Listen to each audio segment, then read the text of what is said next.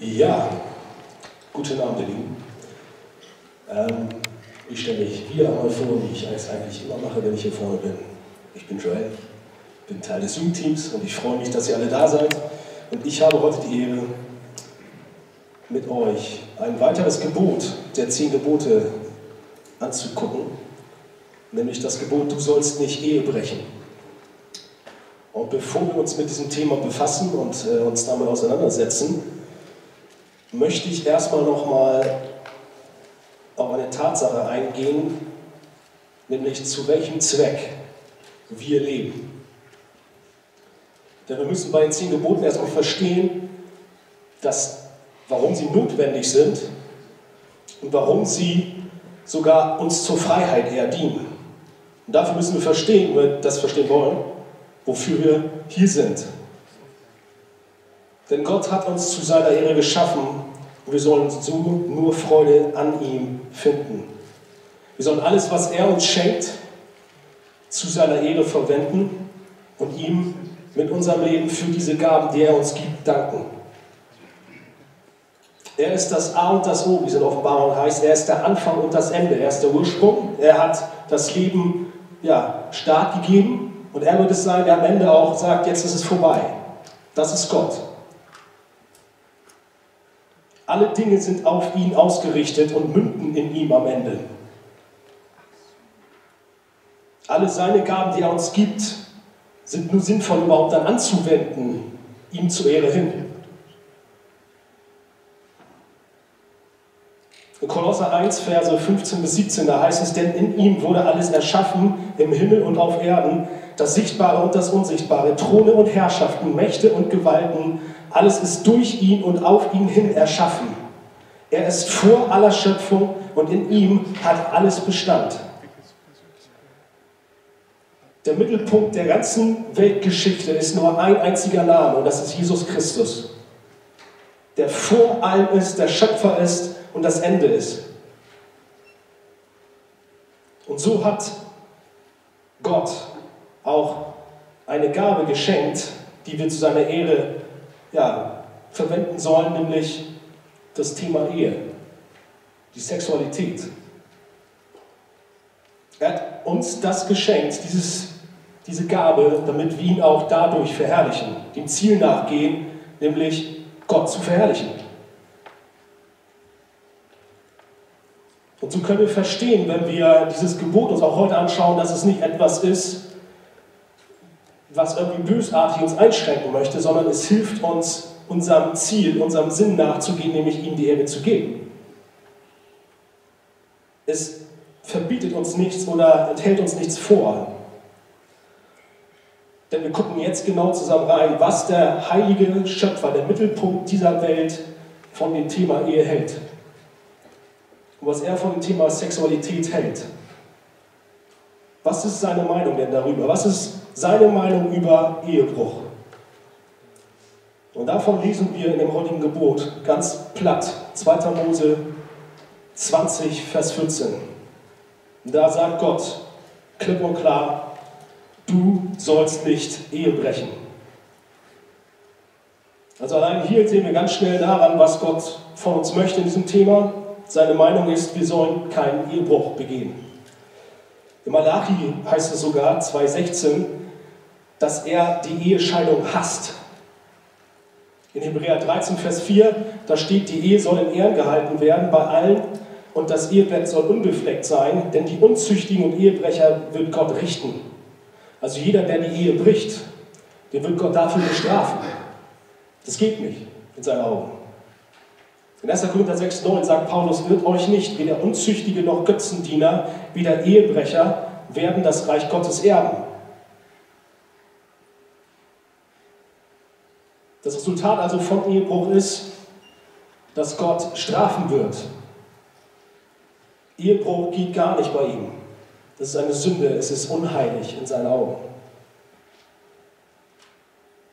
Nur um das tiefer zu verstehen, warum Gott diesen Ehebruch denn jetzt genau hasst, sollten wir uns damit auseinandersetzen, was denn die Ehe überhaupt ausmacht, dass Gott diese, diesen Ehebruch, den Bruch dieser Ehe hasst und dieses Gebot auch uns gibt.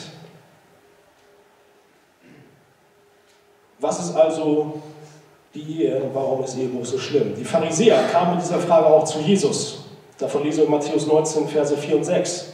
Und sie kommen mit der Thematik des Ehebruchs zu ihm und fragen, Jesus, was hältst du denn davon von Scheidung, wenn wir uns von unseren Frauen trennen? Und Jesus gibt in diesen Versen eigentlich eine recht direkte Antwort, wo es meiner Meinung nach eigentlich recht deutlich wird, was Ehe ist und warum Ehebruch nicht geht. Jesus sagt nämlich dann zum Thema Matthäus 19, Verse 4 und 6, Habt ihr nicht gelesen, dass der Schöpfer sie am Anfang als Mann und Frau erschuf und sprach, darum wird ein Mann Vater und Mutter verlassen und seiner Frau anhängen und die zwei werden ein Fleisch sein. So sind sie nicht mehr zwei, sondern ein Fleisch. Was nun Gott zusammengefügt hat, das soll der Mensch nicht scheiden. Erstmal als Grundlage möchte ich auf eine Tatsache aufmerksam machen, nämlich äh, die auch in der heutigen Gesellschaft leider total durcheinander gelaufen ist. Nämlich, Jesus setzt eine Sache voraus, die wir in den Versen lesen. Nämlich, Jesus sagt, nicht, dass der Schöpfer sie am Anfang als Mann und Mann erschuf und sprach, darum wird ein Mann Vater und Mutter verlassen und seinem Mann anhängen. Und das gleiche mit nur den Wörtern Frau. Sondern was Jesus sagt, es ist eine Grundsache hinaus, also voraus für die Ehe, dass sie zwischen zwei verschiedenen unterschiedlichen Geschlechtern stattfindet, nämlich zwischen Mann und Frau. Die Ehe ist ausschließlich für Mann und Frau, nicht für ja, Ehe für alle. Das ist bei Gott nicht richtig. Ein weiterer, eine weitere Voraussetzung ist, dass Jesus nicht sagt, darum wird ein Mann Vater und Mutter verlassen ähm, und seinen Frauen anhängen, sondern er sagt seiner Frau. Das heißt also Einzahl, nicht Mehrzahl. Das heißt also, dass es nicht, die Ehe nicht darauf hinaus ist, dass es irgendwie einen Mann gibt und der hat mehrere Frauen, ist mit mehreren Frauen verheiratet, parallel. Auch andersrum nicht, Frau und dann ganz viele verschiedene Männer. Nein, das erstmal nicht.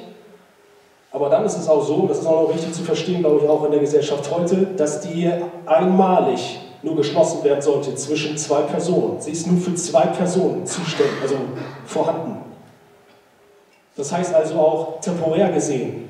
Das heißt nicht, dass mal Person X für zehn Jahre mal die Ehe eingehen soll mit der einer mit Person Y und nach zehn Jahren bricht sie die Ehe und dann geht sie wieder die Ehe mit einer Person ein. Nein, die Ehe ist ausschließlich für ein Paar vorhanden. Dafür hat Gott sie geschaffen. Sie ist einmal soll sie geschlossen werden zwischen zwei Personen. Und so schließen diese beiden Menschen einen Bund, wie Gott die Ehe auch in Malachi 2,14 nennt. Und dieser wird, oder dieser Bund wird erst mit Tod eines Ehepartners beendet sein. Und was macht jetzt diesen Bund denn so aus? Was macht ihn so besonders? Jesus sagt, der Mann wird, wie es in Vers 5 sagt, seine Eltern verlassen und mit seiner Frau zusammenleben. Die Bibel nutzt hier im Deutschen das Wort anhängen. Aber wenn wir mal in den Urtext reinschauen, dann wäre eine bessere Übersetzung das Wort ankleben. Also da steht dann eher, ein Mann wird Vater und Mutter verlassen und seiner Frau ankleben. Was es meiner Meinung nach doch deutlicher macht, was die Ehe ist, was es für ein Bund ist. Es ist ein, eine Einheit zwischen Mann und Frau. Es ist eine starke Bindung. Sie werden ein Fleisch, wie es auch Jesus in Vers 5 sagt, eine enge Einheit. Sie werden wie eine Person. Und das sowohl körperlich als auch seelisch. In Malachi 2,15, da ist davon die Rede, dass diese beiden Personen geistesverwandt sind. Also in allem sind sie eine Einheit. Sie ziehen total an einen Strang. Eine Person. Sie gehören einander, wie es in 1. Korinther 7, Vers 4 deutlich wird. Und so hat Gott dann auch als Geschenk für diese Ehe die Sexualität geschenkt, also Geschlechtsverkehr. Darin wird dann diese Einheit, von der ich gerade schon gesprochen habe, vollkommen entfaltet. Diese Einheit wird sowohl körperlich, also sie werden ein Fleisch, aber auch seelisch wird es voll entfaltet. Das ist die engste und intimste Beziehung, die ein Paar haben kann.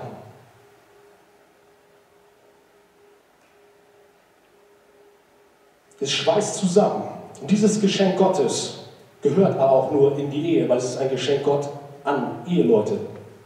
Es dient der Ehe. Denn diese besondere Bindung sollen nur Ehepartner erfahren. Dafür hat Gott es geschaffen, damit es nur da, diese Sonder, diese tolle Sache, nur in der Ehe ausgelebt werden kann. Damit diese Einheit noch mehr stattfinden kann, die die Ehe ausmacht. Wir sehen in der Bibel Geschichten wie zum Beispiel bei Boas und Ruth oder Jakob und Rahel, die sich erst kennenlernten, dann haben sie geheiratet, dann sind sie zusammengezogen und dann hatten sie Sex. Also nicht vorher, sondern erst in der Ehe.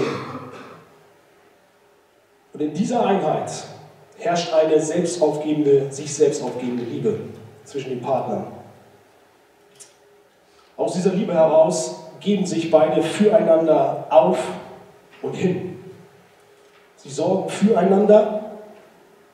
Der Mann als Leiter der Frau, als Haupt, welcher die geistliche Verantwortung übernimmt, welcher sich, so wie Jesus der Gemeinde, der Frau hingeben soll, also bis in den Tod sogar, soll er bereit sein, für seine Frau ja, voranzugehen, Verantwortung zu übernehmen. Er soll dafür kämpfen, dass seine Frau rein und heilig vor Gott steht. So wie Jesus, der seine Gemeinde rein und heilig gewaschen hat, damit sie rein und heilig, ohne Tadel vor Gott steht. So ist, das ist die Aufgabe eines Mannes. Und darin zeigt er seine größte Liebe, dass er seine Frau rein und heilig halten möchte.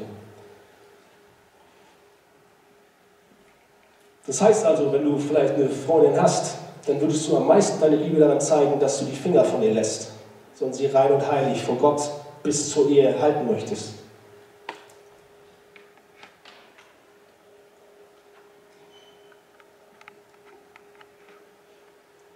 Der Mann liebt seine Frau, die Frau liebt seinen, äh, ihren Mann. So sagt Paulus zu den Männern, gerade auch in Epheser 5, 28, dass die Männer ihre Frauen wie ihre eigenen Körper lieben und sich so auch um sie kümmern sollen.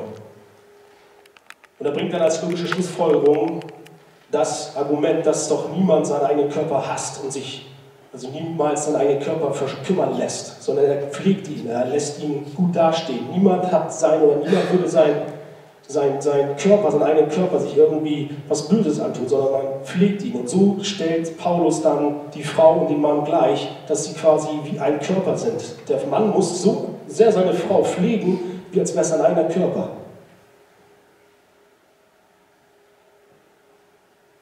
Und die Aufgabe der Frau ist im Gegenzug dann, den Mann zu ergänzen.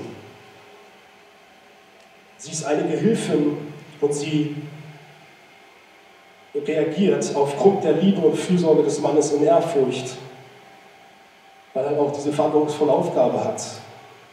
Und so ist es eine Ergänzung, ein Zusammenspiel, ein Teamwork zur Ehre Gottes hin, zwischen Mann und Frau zu Gott. Sie liebt den Mann und unterstützt ihn in seiner Aufgabe.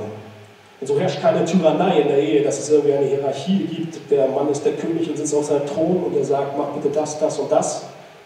Sondern er gibt sich doch auf, er gibt sich hin für die Frau und sie unterstützt ihn dabei, sodass sie beide vor Gott ja, sich eigentlich immer mehr so eine Eigendynamik entwickeln zu seiner Ehre hin. Alles für Gott. Sie lieben sich. Wir sehen also einmal, wie kostbar und intim die Ehe zwischen Menschen ist und deswegen sie auch nicht so getrennt werden sollte. Aber es ist noch eine andere Sache, die noch viel, viel schwerwiegender ist. Warum die Ehe nicht gebrochen werden sollte? Nämlich, die Ehe wird nicht nur vor irgendeinem Gericht geschlossen. Man geht nicht einfach irgendwie zu einer Institution und sagt, so, wir wollen jetzt uns feiern lassen, dann haben ein Zertifikat in der Hand und gut ist. Sondern die Ehe wird auf einer geistigen Ebene geschlossen, nämlich vor dem lebendigen Gott höchstpersönlich. Jesus sagt in Vers 6, dass Gott die beiden Menschen zusammenführt und der Mensch deswegen es nicht scheiden soll. Gott führt die beiden zusammen. Er ist also voll aktiv mit drin. In Malachi 2,14 spricht Gott selbst davon, dass er Zeuge zwischen dem Bundesschluss des Mannes und der Frau war oder ist. Wenn du also verheiratet bist oder noch irgendwann heiraten wirst, dann wird es so sein, dass Gott höchstpersönlich neben dir und deiner Frau stehen wird und Zeuge sein wird. Der Bund wird vor ihm, vor Gott geschlossen. Was für eine Verantwortung, dass Gott der ist, der den Sieg darüber setzt. Der Bund ist so heilig. Vor Gott wird das Versprechen abgegeben. Und was hier noch zukommt, was auch noch die Ehe gerade so heilig und so ja, eine große Verantwortung uns auch gibt als Christen, ist, dass dieser Bund der Ehe Gottes Bund mit seinem Volk widerspiegeln soll. Wenn auch, ja, vielleicht nicht in vollen, geht nicht, aber trotzdem. Denn Paulus nennt oder deutet die Ehe in Epheser 5,31 auf Jesus und seine Gemeinde hin. Das hatte ich gerade schon auch mit der Rollenverteilung Mann und Frau so ein bisschen mal erwähnt.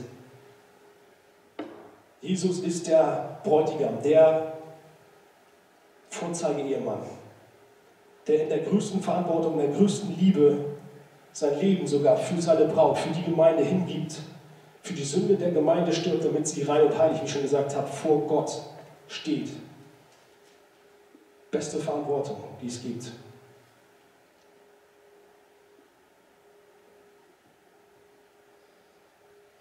Und somit will, dass die Ehe, welches ja einfach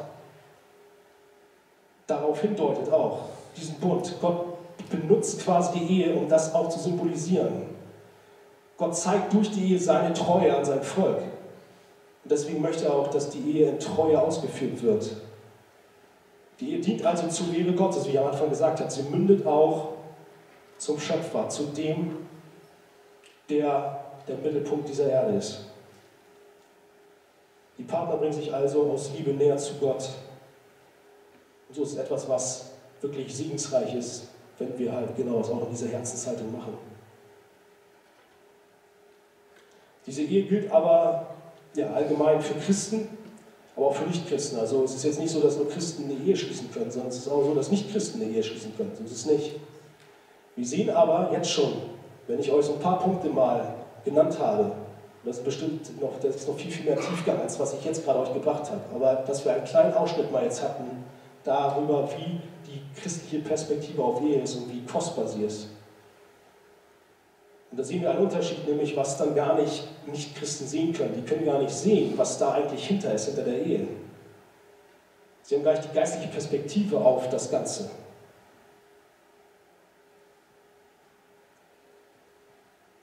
Und da können nämlich eher die Christen eine vollkommene Intimität auf geistlicher Ebene auch ausüben, weil es auf Gott gerichtet ist.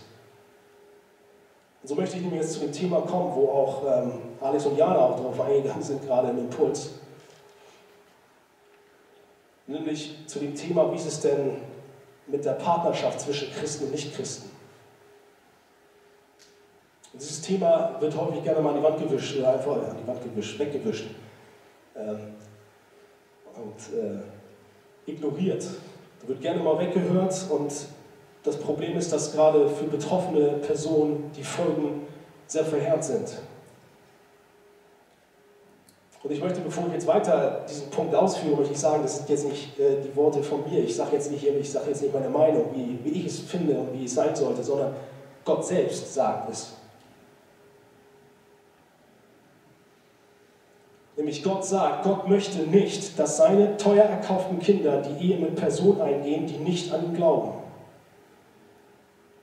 Ich lese jetzt auch nochmal den Vers aus 2. Korinther 6, Vers 14, lese ich jetzt vor. Zieht nicht unter fremden Joch mit den Ungläubigen, denn was hat Gerechtigkeit zu schaffen mit Gesetzlosigkeit? Was hat das Licht für Gemeinschaft mit der Finsternis? Wie passen Licht und Finsternis zusammen? die können nicht zusammen irgendwie sich verflechten. Das geht nicht. Es gibt nur Licht, es gibt nur hell oder dunkel. Es passt nicht zusammen, es stoßt sich ab eher. Entweder oder. Wie kann eine Beziehung zu einem nichtchristlichen Partner Gott ehren, wenn dein Partner Gottes Ehre nicht sucht?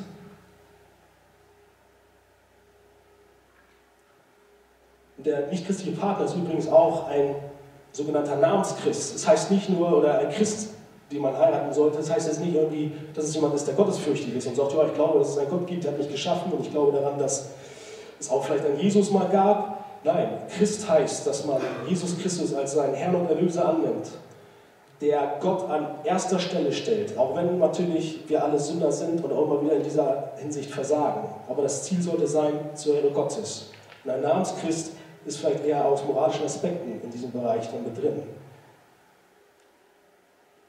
Also du als wiedergeborener Christ willst nun zur Ehre Gottes leben. Aber jetzt sehen wir, dass dein Partner nicht mal seine Gedanken an diesen Gott verschwenden möchte. Er will mit dem Schöpfer und Retter der Welt nichts zu tun haben. Dem ist das ist ihm scheißegal. Du willst aber eigentlich doch als wiedergeborener Christ deinen Schöpfer und Retter näher kennenlernen. Du willst wissen, wer dieser Mittelpunkt der Welt ist. Du willst gerne im Glauben wachsen. Du willst vielleicht auch sogar mit deinem Partner, dann irgendwann Ehepartner, dich im Glauben bereichern. Du willst gerne stille Zeit machen. Du willst gerne mit deinem Partner in die Gemeinde sogar gehen und dann ganz cool sogar beten. Und dann möchtet ihr sogar, wenn es mal ganz, also ganz ernst wird, dann gemeinsam für Freunde und Familienangehörige beten, auch die nicht noch nicht glauben. Ihr wollt zusammen missionieren. Und dann wollt ihr sogar im christlichen Glauben Kinder erziehen. Das ist dein Ziel doch eigentlich, wenn du ein wiedergeborener Christ bist. Du willst einen Partner haben, mit dem du Gott volle Ehre geben kannst. Das Problem ist bei allen diesen Sachen, die ich gerade genannt habe, macht dann dein Partner nicht mit, weil er nicht an den lebendigen Gott glaubt. Was hat das Licht für Gemeinschaft mit der Finsternis? Es passt nicht zusammen. Das ist eher so, du gehst in eine Richtung und möchtest gerne, ja, voll straight Gott die Ehre geben, aber dein Partner zieht nicht voll mit, sondern er macht erst eher wie Tauziehen, er zieht an der anderen Seite du kommst nicht voran. Es hemmt dich. Es passt nicht. Es ist genauso, wenn ihr euch jetzt vorstellt, ich hätte ein Bewerbungsgespräch und ich würde mir einen Anzug anziehen, aber dann Flipflops weil ich gerne, und ich habe ein Bewerbungsgespräch bei der Bank. Was, was sagt es? Ihr würdet mal alle sagen, hey Joel, du musst jetzt bei der Bank ein Bewerbungsgespräch, da musst du dich doch gut darstellen. Und der, der Anzug, der passt, der passt zum Bewerbungsgespräch, das passt 1A. Aber die Flipflops, die, die, da würdest du ja zum Strand mit hingehen. Jeder würde da sagen, das passt nicht. Aber bei dieser Sache, die sowas von kostbar ist und gefährlich ist, da sagt jeder, da drückt man doch vielleicht mal ein Auge zu, wäre doch nicht so schlimm.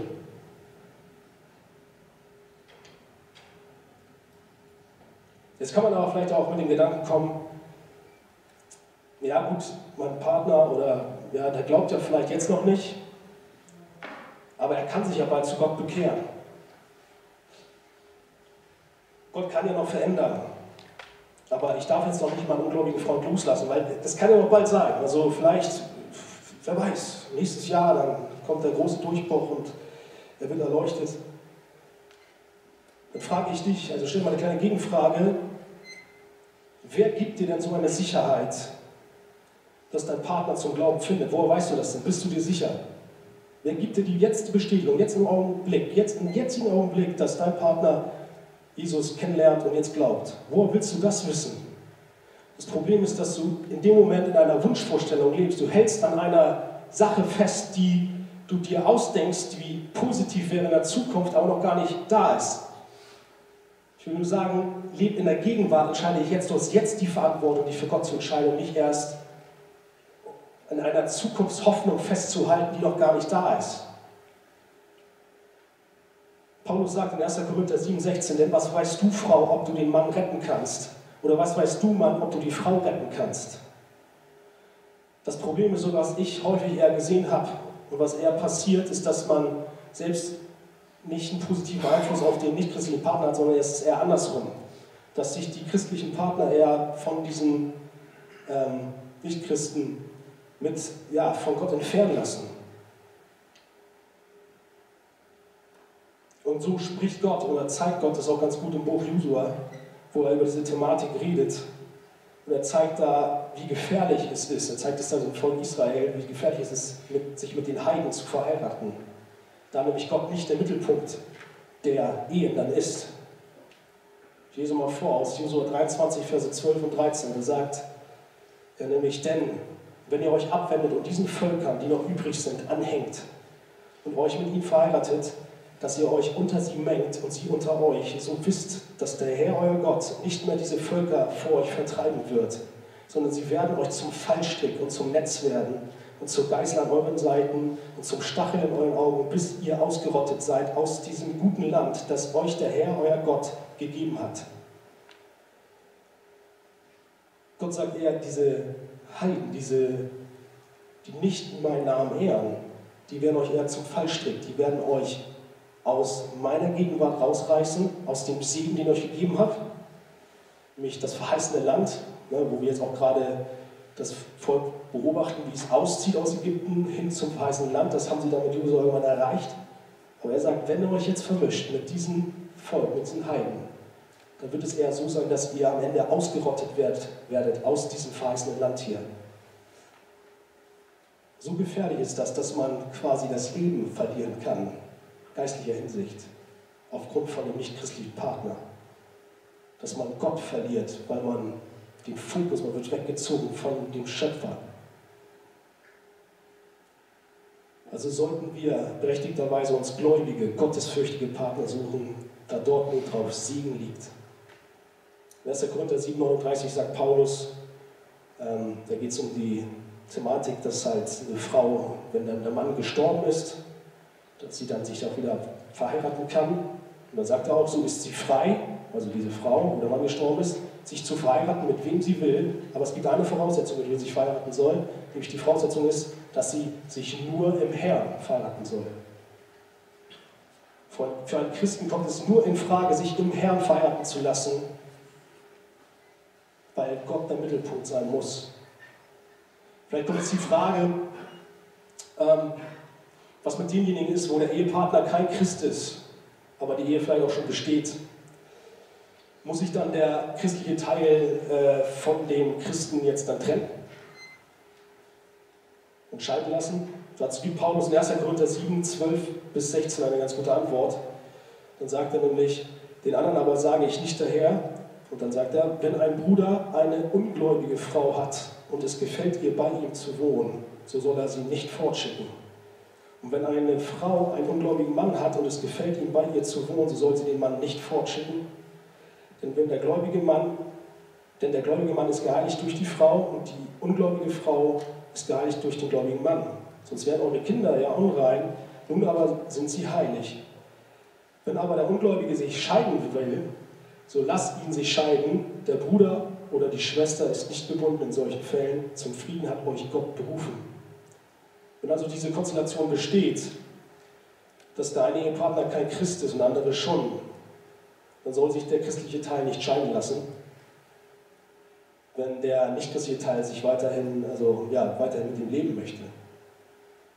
Jedoch, wenn er nicht Christ die Trennung haben möchte, dann ist ein Christ nicht verpflichtet, weiterhin die Ehe zu halten. Das sagt Paulus auch hier. Wir sehen aber auch, und das möchte ich auch hier betonen, es ist ein Sonderfall. Die Grundvoraussetzung bleibt die gleiche. Das soll jetzt nicht heißen, ah ja, dann kann ja Gott irgendwann, ähm, ja, also dann heirate ich jetzt schnell jemanden und dann äh, gilt ja diese Regel. Also dann heirate ich schnell nicht Christen und dann kann ich mich ja hierauf beziehen, auf 1. Korinther 7, 12 bis 16, super. Nein, die Grundvoraussetzung bleibt, Gott möchte, dass du dir jetzt, wenn du noch nicht verheiratet bist, einen Christen aussuchst zu seiner Ehre. Es geht also bei dieser Frage nicht darum, ob es richtig oder falsch ist, einen nicht-christlichen Partner zu haben. Es geht nämlich eigentlich eher um die Frage, wen liebst du mehr? Wen liebst du mehr, Jesus oder deinen nicht-christlichen Partner? Und so die Welt. Und so die Frage vielleicht auch, ist es überhaupt dann dein Ziel, zur Ehre von Gott zu leben? Wenn es dein Ziel ist, dann müssten dich jetzt die genannten Punkte gerade angesprochen haben und du müsstest wenigstens ein wenig darüber nachdenken. Wenn du vielleicht auch in so einer Situation jetzt schon steckst. Wenn du aber jetzt gerade in deinem Herzen dagegen angehst, angehst und sagst, Entschuldigung, was riechst du da für einen Blödsinn? Da stellt sich wieder die Frage, wen liebst du mehr? Josua 23, Vers 11 sagt, darum achtet ernstlich darauf, um eures Lebens willen, dass ihr den Herrn, euren Gott, lieb habt. Es ist so ernst, weil es um euer Leben geht. Johannes 14, 15, da sagt Jesus, liebst du mich, so hältst du meine Gebote. Das ist nicht leicht. Wir müssen aber häufig, und das verlangt Gott von uns, selbst in den extremsten Situationen, wo unsere Gefühlswelt vielleicht manchmal, wo wir es nicht selbst im Griff haben, wo unsere Gefühle verrückt spielen, verlangt selbst dann Gott, dass wir uns für ihn entscheiden. Gerade dann, wenn es am meisten wehtut. Denn es geht nur um seine Ehre. Das wird er segnen. Das heißt es auch glauben und zu vertrauen. Weil was ist Glaube? Ich glaube daran, dass Gott in allen Lebensbereichen, selbst in der Partnerschaft, es gut mit uns meint, wenn wir ihm vertrauen, dass er zum richtigen Zeitpunkt, zu seinem Zeitpunkt, zu seiner Ehre, die richtige, den richtigen Partner an die Seite stellt zu seiner Ehre. Das heißt es zu glauben, zu vertrauen, das hinzulegen. Und das gilt vielleicht auch dann, wenn jemand heute Abend, der vielleicht in dieser Situation ist. Den Cut zu machen heißt, Gott zu vertrauen, dass er vielleicht dann in seiner Gnade diese Person verändert. Aber nicht in der Form, dass du jetzt dann dich dadurch in Sünde stürzen sollst und dann dadurch irgendwie Rettung erfahren wird, sondern fernab von einer Beziehung. Matthäus 6,33, da sagt Jesus, trachtet vielmehr zuerst nach dem Reich Gottes und nach seiner Gerechtigkeit, so wird euch der Rest hinzugetan werden. Lasst uns zu seiner Ehre leben, zur Ehre Gottes. Der Rest wird dann hinzugetan werden. Das heißt nicht, dass wir jetzt Gottes Ehre suchen sollen, damit uns dann endlich der Rest hinzugetan wird. Also eine Partnerschaft, endlich die Ehefrau und so. Darum geht es nicht in diesem Vers. Und es geht darum, erst das Reich Gottes und der Rest dient dazu, dass du noch mehr zum Reich Gottes äh, danach trachten kannst, noch mehr Gas geben kannst für Gott. Das fügt er dir hinzu. Plötzlich kommt die Ehepartnerin oder Ehepartner und der bereichert dich darin, dass du Gott die Ehre geben kannst, dass du noch mehr nach seinem Reich trachten kannst. Nachdem wir uns jetzt aber mit, ja, damit auseinandergesetzt haben, was Ehe ist und wie die Ehe aussehen sollte, komme ich jetzt nunmehr zu, was es heißt denn auch, Ehebruch zu begehen. Was ist Ehebruch? Ehebruch ist erstmal an sich ganz praktisch, dass man dieses Versprechen, dass man diesen Bund, den man vor Gott beschlossen hat und vor den Menschen dann auch, dass der gebrochen wird, indem man seine Frau oder seinen Mann verlässt. Jesus sagt in Matthäus 19,9: Ich sage euch aber, dass wer immer seine Frau entlässt, außer wegen Unzucht, eine andere heiratet, Ehebruch begeht. Wer eine Entlassene heiratet, begeht Ehebruch. Also erstmal diesen Bund an sich zu brechen, dass man sagt, ihr habt keine Lust mehr und das ist vorbei. Dann, das ist schon mal natürlich Ehebruch. Das würde jetzt jeder auch schon mal so sagen. Aber Ehebruch ist nicht nur, dass man einfach mal seine Frau und seinen Mann verlässt und mit jemand anderem dann die Ehe eingeht, sondern es ist noch mehr oder es geht schon früher los. Und da möchte ich auf ein Thema eingehen, welches in der heutigen Gesellschaft auch völlig normal angesehen wird, völlig rumgespielt wird und keiner mehr ein richtiges Gefühl darüber hat, ob das überhaupt vielleicht auch nicht so ganz richtig sein könnte, was man da immer anstellt. Und es geht um Unzucht. Und Unzucht ist das Thema, das sind alle sexuellen Handlungen außerhalb der Ehe. Wie äußert sich das? Das kann sich zum Teil oder zum Beispiel in Pornografie äußern, wenn man sich das anschaut, sich dann selbst befriedigt. Das kann sich aber auch gerade in sexueller Beziehung zwischen zwei Menschen, welche nicht im ehelichen Rahmen sich befinden, stattfindet. Dazu gehört vollzogener Sex, aber auch Petting und alles, was dazugehört. Vielleicht dazu noch zu sagen, du brichst nicht erst die Ehe, wenn du verheiratet bist sondern du brichst jetzt schon die Ehe mit, auch wenn du vielleicht irgendwie später jemanden heiraten wirst, mit der Person, die eines Tages dann ja, Gott für dich bereitgestellt hat. Und so sehen wir heute immer mehr, dass die Menschen sich zum Vergnügen treffen und einmal kurz mal miteinander schlafen. Ich habe gerade noch nicht gerade, vielleicht vor einer Zeit, mit einem Nichtchristen gesprochen, der mir erzählte, dass er sich immer wieder mal mit einem Mädchen trifft und dann äh, übernachtet und dann ja, mit ihr schläft. Und ich habe ihn dann gefragt, ob es nicht, wenn ich meine, dass das etwas ist, was gut zwischen Ehepartnern nur geschehen sollte, dass es nicht auch etwas ist, wo er sich immer weggibt und investiert und von sich selbst auch wegschmeißt, dass es nicht etwas Kostbares ist, dass es auch nicht wenigstens in einem Rahmen stattfinden sollte, wo sich Ehe, also oder Partner wenigstens irgendwie nur lieben. Aber seine Antwort war darauf, wieso sie hat doch Spaß und ich auch. Was das eigentlich nur zeigt, ist, dass die Menschen das Gefühl verloren haben, wie kostbar das ganze Thema um Sex ist, um ja, die Sexualität an sich. Wie ich am Anfang schon gesagt habe, als ich die Ehe so ein bisschen versucht habe zu erklären, ist Sex, Geschlechtsverkehr und alles, was damit einspielt, das Intimste, was zwei Personen eingehen können. Sie werden ein Fleisch werden, sagt die Bibel, wie eine Person. So eng schweißt Sex zusammen. Und deswegen gehört das auch nun mal nur in die Ehe, weil das so eng zusammenschweißt. Die Menschen geben sich einander hin voll. Das, ist, das kann man sich gar nicht vorstellen. Man gibt sich einfach mit seinem Ganzen, was man ist, einer Person hin. Die Welt spielt damit rum. Die Menschen probieren rum. Sie haben keine Ahnung, was sie eigentlich damit anstellen. Denn sie werden mit verschiedenen Personen, einer Person nach der nächsten, ein Fleisch nach dem nächsten. Paulus sagt zu den Korinthern, die mit dem Thema ordentlich Probleme hatten. In 1. Korinther 6, 16. Oder wisst ihr nicht, wer eine Hure anhängt, ein Leib mit ihr ist? Denn es werden, heißt es, die zwei ein Fleisch sein. Was Paulus hier sagt, also ist, dass die Korinther, die hatten damals das Problem, dass es Tempelhuren gab und dass da auch manchmal halt Geschlechtsverkehr zwischen den äh, Korinthern und diesen ähm, ja, vollzogen worden ist. Paulus sagt, hey Leute, ihr werdet ein Fleisch mit diesen Leuten, das ist, wisst ihr, was ihr eigentlich da macht. Aber das gilt jetzt nicht nur für die Korinther damals, dass man äh, mit denen, ja, auf die, auf die Thematik damals, sondern es geht auch bis heute. Egal mit wem man eine sexuelle Beziehung eingeht, wird man Fleisch mit dieser.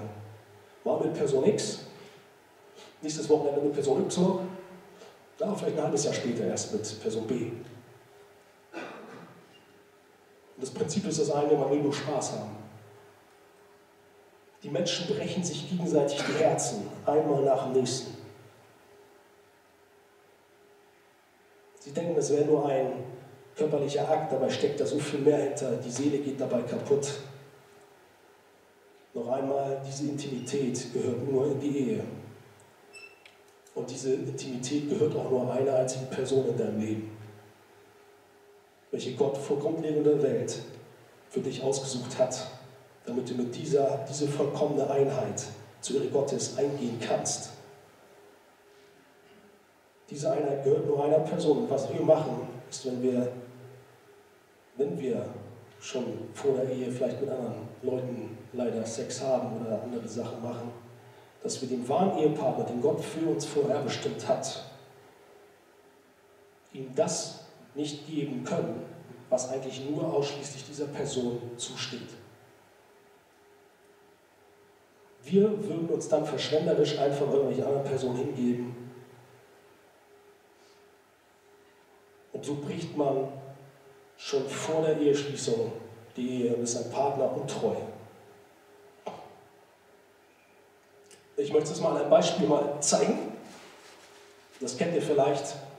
Es ist wie mit einer Rose. Okay, die ist ein bisschen kaputt gegangen. Ich weiß nicht, ich gehe damit nicht so gut um, glaube ich. Frisch gekauft, trotzdem.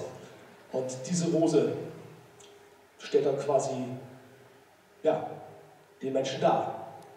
Und was passiert ist quasi, dass wenn man das erste Mal ein Fleisch wird, mit der ersten Person sich hingibt, weggibt von sich. Und dann geht es mit der nächsten Person wieder zur Sache und wieder weggegeben. Und immer und immer weiter, bis am Ende fast nur noch der Stängel da ist. Und dann gehst du als Stängel vor den Traualtar und möchtest den Bund der Ehe eingehen, wenn es eigentlich die ganze Rose in der ganzen Schönheit deiner Ehefrau, deinem Ehemann, dem wahren Ehemann eigentlich die ganze Rose gehören sollte? Du willst doch auch die ganze Rose haben. Nur deinem Ehepartner gehören diese intimsten Seiten und nicht noch anderen Personen. Aber es ist nicht nur, dass man den Ehepartner damit halt betrügt und wehtut und verletzt und untreu ist, sondern am Ende sind wir Gott mit unserem Verhalten untreu. Und das ist noch viel, viel schwerwiegender und schlimmer. Denn wir beschmutzen den heiligen und allmächtigen Gott, welcher Ehebruch nicht ausstehen kann. Wir sehen seine Reaktion zum Beispiel in Malachi 2, 13 und 14. So sagt er, ihr bedeckt den Altar des Herrn mit Tränen und mit Weinen, mit Seufzen, weil er das Opfer nicht mehr ansehen, noch es mit Wohlgefallen von euren Händen empfangen mag. Ihr aber sprecht, warum das? Warum will Gott nicht unser Opfer mehr annehmen? Der Grund dafür ist, weil er, weil er der Herr Zeuge war zwischen dir und der Frau deiner Jugend, der du untreu geworden bist, obwohl sie doch deine Gefährtin und die Frau ist, mit der du einen Bund geschlossen hast. Gott hat vor dieser Sünde so einen Ekel, dass er nicht mehr das Opfer seines Volkes ansehen konnte. Er hasst so sehr den Egelbruch, dass er nicht das Opfer seines Volkes annehmen konnte, wie es in diesen Versen steht. Und warum? Weil er selbst, das habe ich schon auch gerade am Anfang erklärt, Zeuge war zwischen dem Bund. Gott ist persönlich Zeuge zwischen dir und deiner Frau und deinem Mann und wird es sein, wenn es dann soweit ist. Er weiß jetzt schon, wen er dir ausgesucht hat. Er fügt zusammen. Was du dann aber durch den Konsum von Pornografie oder Sex außerhalb der Ehe Gott sagst, ist, dass du auf seine Zusammenfügung eigentlich nur noch pfeifst. Ist dir egal.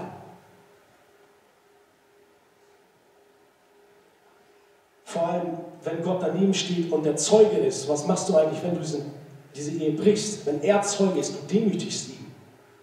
Er ist Zeuge dazu. Er gibt das Go. Segen liegt drauf auf einer Ehe. Und was wir machen, ist, wir sagen, er ist Zeuge, aber es ist mir egal. Der heilige Schöpfer ist Zeuge, höchstpersönlich. Wir haben ein Problem, wenn wir diese Ehe brechen, weil er ist der Schöpfer. Das ist Argument genug. Wir stellen uns so ganz aktiv gegen seinen Willen.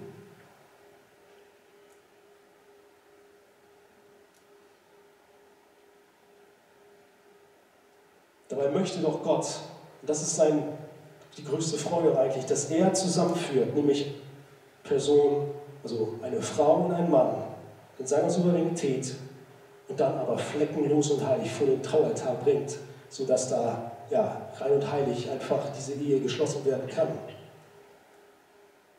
Aber so trennen wir mit diesem Verhalten schon im Voraus das, was der ewige Schöpfer zusammengeführt hat oder zusammenführen wird. Das heißt also, wenn du die Ehe brichst, brichst du nicht die Ehe ausschließlich mit deiner Frau oder deinem Mann, sondern auch mit Gott persönlich. Und dann sollten wir uns auch mit weiteren Tatsachen bewusst machen, denn es ist nicht egal, was wir auch mit unserem Körper anstellen. Paulus sagt in 1. Korinther 6, 15, wisst ihr nicht, dass eure Leiber Glieder des Christus sind? Soll ich nun die Glieder des Christus nehmen und Hurenglieder draus machen? Das sei ferne, sagt Paulus da. Jesus hat nicht nur unsere Seelen mit seinem teuren Blut erkauft, sondern Jesus hat auch unser Körper, unsere Körper zu seiner Ehre erkauft. Unsere Körper bilden also auch seinen Leib. Ihr kennt das Bild. Jesus ist das Haupt, der Kopf und die Gemeinde sind sein Leib, seine Glieder.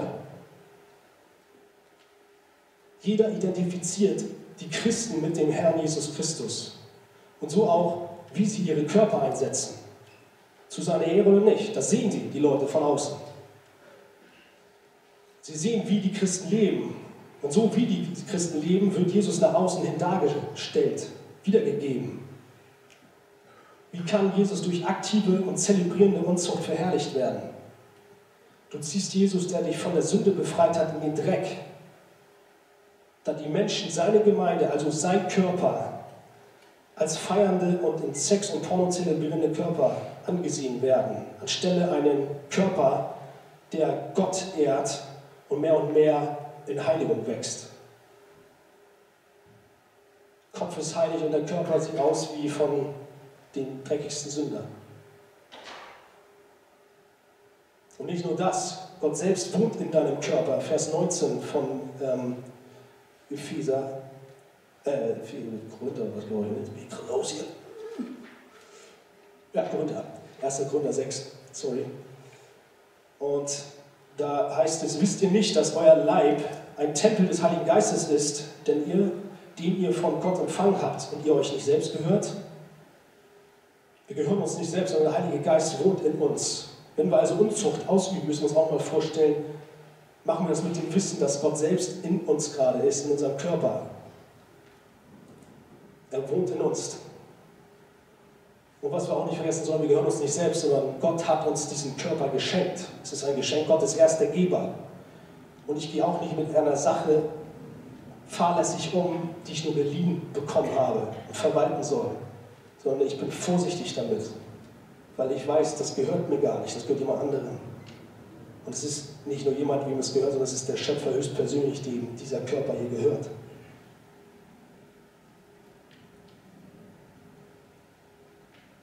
Nutze deinen Körper so, wie es Gott vorgesehen hat. Nutze, ja, er hat Sex nur für die Ehe gemacht und nur für die Ehe. Also fang erst damit an, wenn es soweit ist. Wenn du es aber vorher, vor der Ehe machst, dann sündigst du gegen Gott. Und so fordert uns Paulus entsprechend in 1. Korinther 6, 18 auf. Flieht der Unzucht. Lauft weg, nehmt eure Beine in die Hand und entehrt Gott nicht. Josef ist ein super Beispiel, der ähm, von der Frau des Potiphas, die war so von hinter ihm her und hat ihm sogar die Kleidung vom Leib gerissen. Und irgendwann stand er nur noch in Unterhose da, Josef. Aber der ist dann in Unterhose weggestratzt, weil er sich Gott also, ja, missachten wollte, sich versündigen wollte an Gott. Gott möchte, dass wir unsere Begierden auch zum Thema der Sexualität und Kontrolle haben. In 1. Thessalonicher 4, 3 bis 5, da steht, denn das ist der Wille Gottes, eure Heiligung, dass ihr meidet die Unzucht und ein jeder von euch verstehe, sein eigenes Gefäß in Heiligkeit und Ehre zu halten, nicht in gieriger Lust wie die Heiden, die von Gott nichts wissen. Ich habe jetzt von ein paar Dingen gesprochen, wo wir ganz aktiv sehen, was Ehebruch ist. Wir denken häufig, dass erst die aktive Tat aber auch Ehebruch vielleicht ist. Aber es ist nicht nur diese Tat, die vollzogen wird, und das ist Ehebruch, sondern Ehebruch beginnt schon viel, viel früher. Das lesen wir in Matthäus 5, 28, da spricht Jesus über das Thema und er sagt, ihr habt gehört, dass zu den Alten gesagt ist, du sollst nicht Ehe brechen. Ich aber sage euch, wer eine Frau ansieht, um sie zu begehren, der hat in seinem Herzen schon Ehebruch mit ihr begangen. Jesus sagt also, der Start geht schon los im Herzen. Es ist nicht erst, wenn wir diesen Ehebruch vollziehen, rein körperlich, sondern es geht schon früher los, im Kopf, im Herzen. Der Gedanke allein, das Verlangen, das kurze Verlangen, dass man vielleicht mal kurz mit irgendeiner Person mehr möchte, sexuelle Gedanken, hast schon eigentlich damit die Ehe gebrochen. Und so gilt auch für dich, der du vielleicht bis gerade eben noch dachtest, ja, das, hat, das, sind, das betrifft mir gar nicht das Thema. Vielleicht bist du jetzt doch voll mit dem Boot. Und so kann ich dich nur fragen, mit welchen Gedanken hältst du dich im Kopf aus? Womit füllst du deine Gedanken? Und vielleicht auch, wie oft hast du dann doch schon Ehebruch begangen, wenn du mal ganz tief nachdenkst? Und auch da der Appell, fliehe der Unzucht schon im Kopf. Fang gar nicht erst an, diese Gedanken zuzulassen im Kopf. Und so sehen wir, dass das Problem der Unzucht und des Ehebruchs im eigenen Herzen schon beginnt. Wir sind häufig mal Profis und fangen immer an, dann den, also die Sünde immer in außenstehenden Sachen zu, zu, zu finden. Da, da war doch dieser blöde, dieses blöde Werbeplakat, das ist schuld. Oder mein Partner, der ist schuld. Der, der hat mich verführt. Oder diese doofe Diskothek, okay, da ist mal die Frage, was machst du überhaupt da, aber trotzdem. Somit wollen wir unsere Schuld damit verdecken. Wir schmeißen die Schuld weg. Und es mag vielleicht auch sein, dass diese Dinge Einfluss auf dein Herz hatten. Diese äußeren Punkte haben Einfluss. Aber wir müssen zuallererst verstehen, dass diese Dinge nicht das Böse erstmal in uns ausmachen. Nein, die böse Tat, die es ist im Herzen, äh, die ist im Herzen. Das Problem, wo die Sünde anfängt, der Ursprung der Sünde, bist du selbst. Es ist dein eigenes Herz. In Matthäus 15, Vers 19, er sagt, Jesus, denn aus dem Herzen kommen böse Gedanken, Mord, Ehebruch, Unzucht, Diebstahl, falsche Zeugnisse und Lästerung. Es ist am Ende also unser eigenes Herz, was der Urheber dieser brutalen, ekelhaften Sünde ist. Dein Herz hat vielleicht die Sehnsucht nach Anerkennung.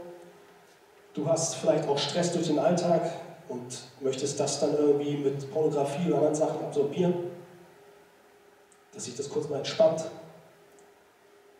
Aber was dein Herz da macht, es liebt dich in diesem Moment rein. Es meint, dass du in diesem Moment glücklicher wärst, wenn du dich auf Ehebruch einlässt.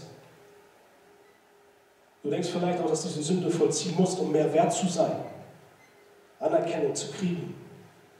Aber du fällst auf eine Lüge rein, nämlich dass du etwas aus der Welt brauchst, um in deinem Herzen eine tiefe Ruhe zu verspüren, Freude zu verspüren und volle Identität zu finden. Kurz gesagt, dein Leben zu bekommen. Aber diese Freude diese wahre Identität, die kannst du nicht in der Welt finden und auch nicht in diesem Thema hier. Sondern die vollkommene Identität und ein vollkommenes Leben kannst du nur in einer Person finden.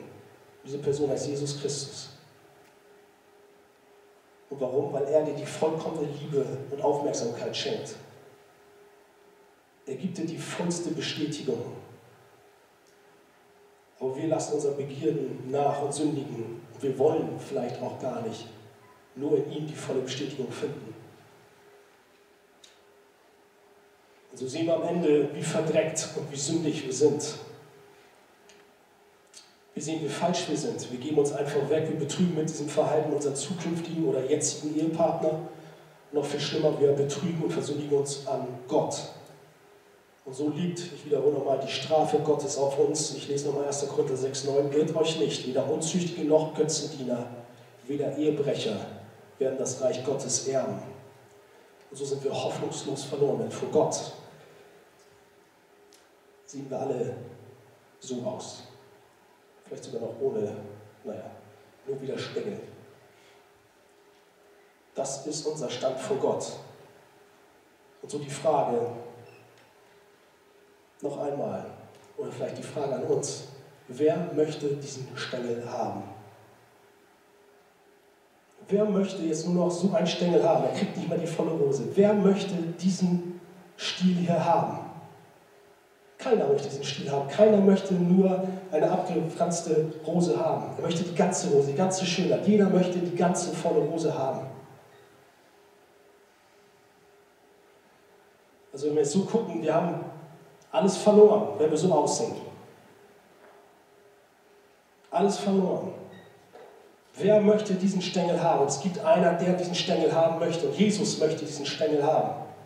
Das ist das Evangelium, dass Jesus diesen Stängel haben möchte, so sehr haben möchte, dass in Römer 5, 8 steht, Gott aber weiß seine Liebe darin zu uns, dass Christus, als wir noch Sünder, als wir noch der Stängel vollkommen waren, für uns gestorben ist.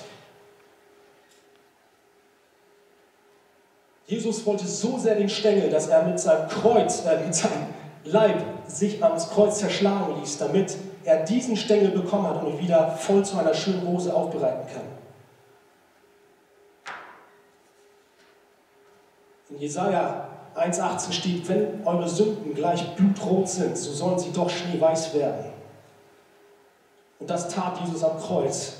Er hat auch am Kreuz die Unzucht, den ganzen Ehebruch mitgenommen und wusch auch diese Sünde mit seinem Blut von unserem Herzen weg, sodass wir durch sein Opfer am Kreuz und durch den Glauben daran schneeweiß werden, wiederhergestellt werden, wieder rein und ganz komplett vor Gott sind. Gott steht zu uns. Er hält sich an seinen Bund und er vergibt uns Sünder.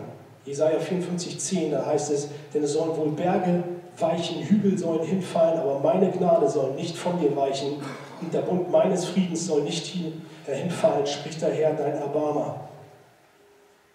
Sein, seine Gnade ist jeden Tag neu. Auch wenn wir versagen, er vergibt uns.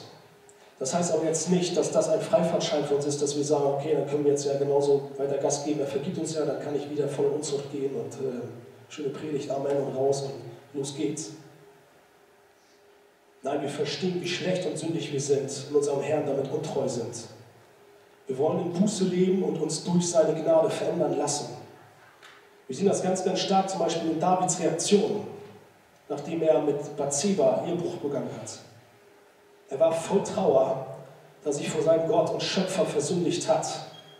Und so war das Resultat, dass er eigentlich Gott sagt, er hasst die Sünde. Er kann diese Sünde nicht ertragen. So bietet er im Psalm 51, Verse 4 und 6 zu Gott. Wasche mich rein von meiner Missetat und reinige mich von meiner Sünde. Denn ich erkenne meine Missetat und meine Sünde ist immer vor mir. An dir allein habe ich gesündigt und übel vor dir getan, auf dass du Recht behaltest in deinen Worten und rein dastehst, wenn du richtest. Und dann sagt er die bekannten Verse ähm, in Vers 10 und 13, da sagt er dann, schaffe in mir Gott ein reines Herz und gib mir einen neuen, beständigen Geist. Verwirf mich nicht vor deinem Angesicht und nimm deinen Heiligen Geist nicht von mir. Und das sollte unser Gebet sein. Wahre Buße. Vielleicht fallen wir immer wieder in den Bereich und ja, vielleicht auch gerade in Pornografie oder was alles da immer wieder hochkommt. So sollte unser Gebet immer wieder aufs Neue sein, in Zerbruch vor unserem Gott uns blank legen immer wieder um Vergebung bitten, der, dass er uns von der Sünde reinwäscht. Und so vergibt uns Jesus in seiner Treue. Wenn wir nämlich unsere Sünden bekennen, so ist er treu und gerecht, dass er uns die Sünden vergibt und reinigt uns von aller Ungerechtigkeit. Aber trotzdem wollen wir die Sünde nicht mehr tun. Jesus sagt zu der Ehebrecherin in Johannes 8, 11, da sagt er dann zu ihr, deine Sünden sind dir vergeben, geh hin. Und dann sagt er, sündige fort nicht mehr. Klar wird sie vielleicht wieder fallen, aber das Prinzip bleibt das gleiche, lasst den Quatsch. Jesus hat wiederhergestellt und die Sünde vergeben. Prestin kann nach vorne kommen.